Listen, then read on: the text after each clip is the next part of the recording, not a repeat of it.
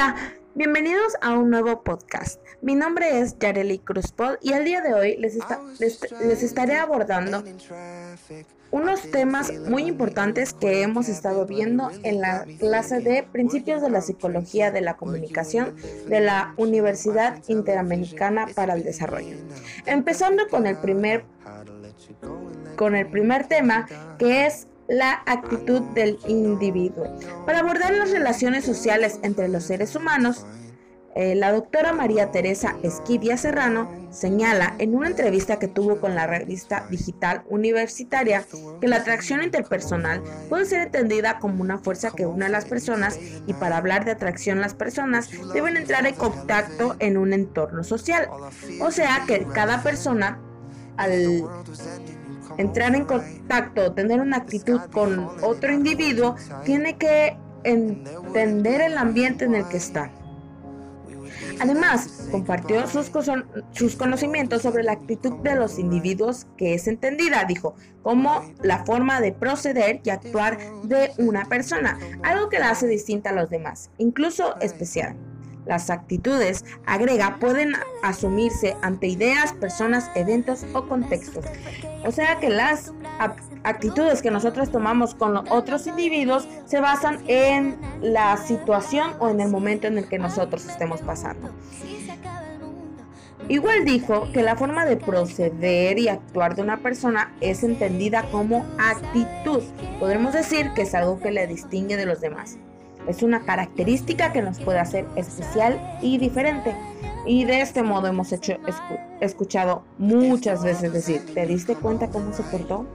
Reaccionó maravillosamente o bien, espero que manifieste sus, sus ideas sin ofensas. Las actitudes han sido objeto de estudio por muchos años. Son también entendidas como aquellos procesos unitarios básicos de la personalidad, según Curtis en 1962. Las actitudes como procesos unitarios propios de la personalidad y la personalidad, entendida por la psicología social como un complejo de actitudes que incluyen las esferas emocional e intelectual de la historia de una persona y que así le provee para relacionarse con el mismo. Con los demás y con la sociedad, una definición más actual es la de Cole, que habla de las actitudes como disposiciones hacia objetos, ideas, personas con componentes afectivos, conectivos y valorativos que mueven a las personas a determinados tipos de acciones. Entrando en uno de nuestros siguientes temas que es la cognición social. Dicho de manera concisa, la cognición social se refiere al conjunto de procesos u operaciones mentales que subyacen a las interacciones sociales. Mediante estas operaciones, conseguimos percibir, interpretar, analizar, recordar y generar respuestas ante las intenciones, emociones y comportamiento de otras personas. Cada acción trae su reacción. Las personas se comportan y yo me comporto de tal manera que ellas, eh, en base a cómo ellas se comportan conmigo implica una clara referencia a cómo pensamos acerca de nosotros mismos y de los demás a cómo damos sentido a esa información, generando respuestas en el marco de las relaciones sociales e interpersonales. La cognición social es la forma en la que eh, gestionamos la información social que recibimos y experimentamos cada día, que a su vez nos sirve de guía para los pensamientos y conductas en las interacciones sociales posteriores. Es un proceso de aprendizaje muy continuo y la información es captada por nuestros sentidos, interpretada y teñida por nuestras emociones y posteriormente almacenado en nuestra memoria.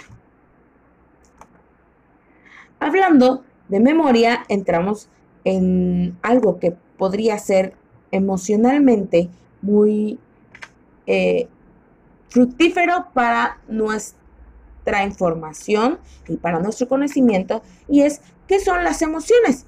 Se preguntarán qué son las emociones. Sabemos, hemos hablado mucho de que de las emociones, de lo que sentimos, de cómo nos emocionamos, pero realmente ¿qué son las emociones? Bueno, las emociones son reacciones que todos experimentamos.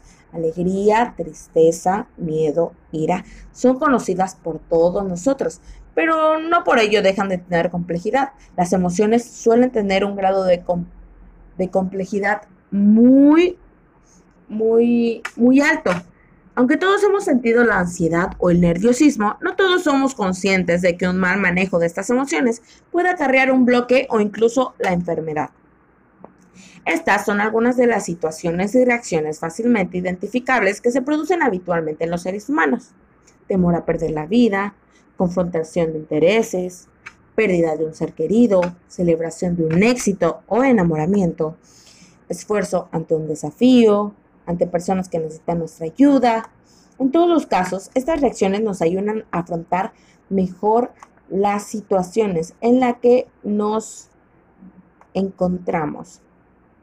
En lo que refiere al nivel fisiológico y dependiendo de la conducta que vayamos a desarrollar ante la situación, se activarán una serie de respuestas procedentes de diferentes sistemas.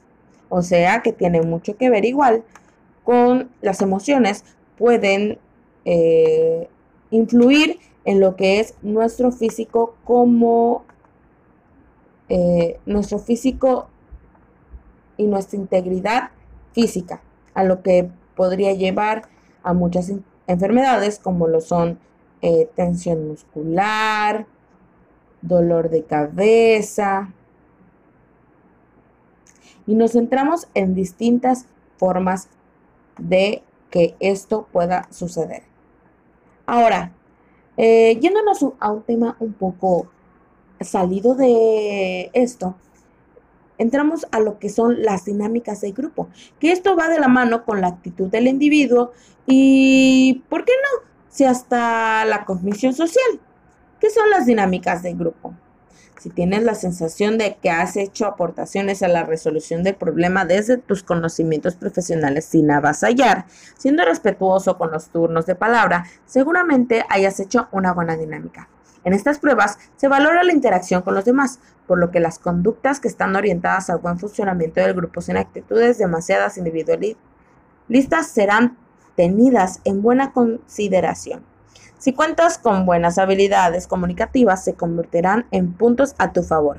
En caso de que te cueste, procura hacer un sencillo esquema mental de lo que quieres plantear y dilo de una forma organizada y con claridad.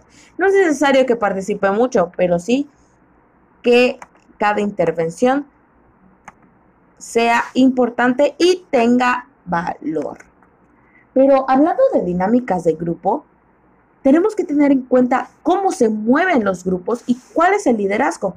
Digo, ciertamente la dinámica de grupo sirve para integración, pero si nos vamos más a fondo, tiene mucho que ver con lo que es el liderazgo y los movimientos de los grupos sociales. Hoy en día es un tema que se ha tomado, se podría decir que un poco a la ligera y mm, se ha desarrollado demasiado y digamos que el movimiento del grupo social que hoy en día se ve más a menudo es el grupo social de las mujeres.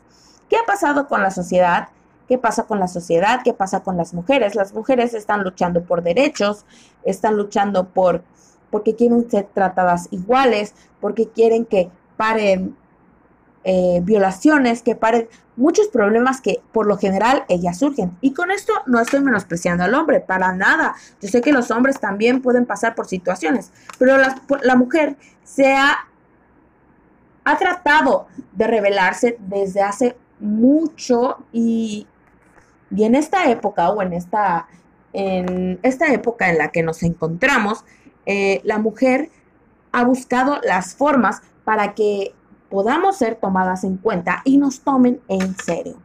Mi nombre es Yareli Cruzpot y espero que todo esto haya sido para su ayuda de conocimientos. Nos vemos en un próximo podcast.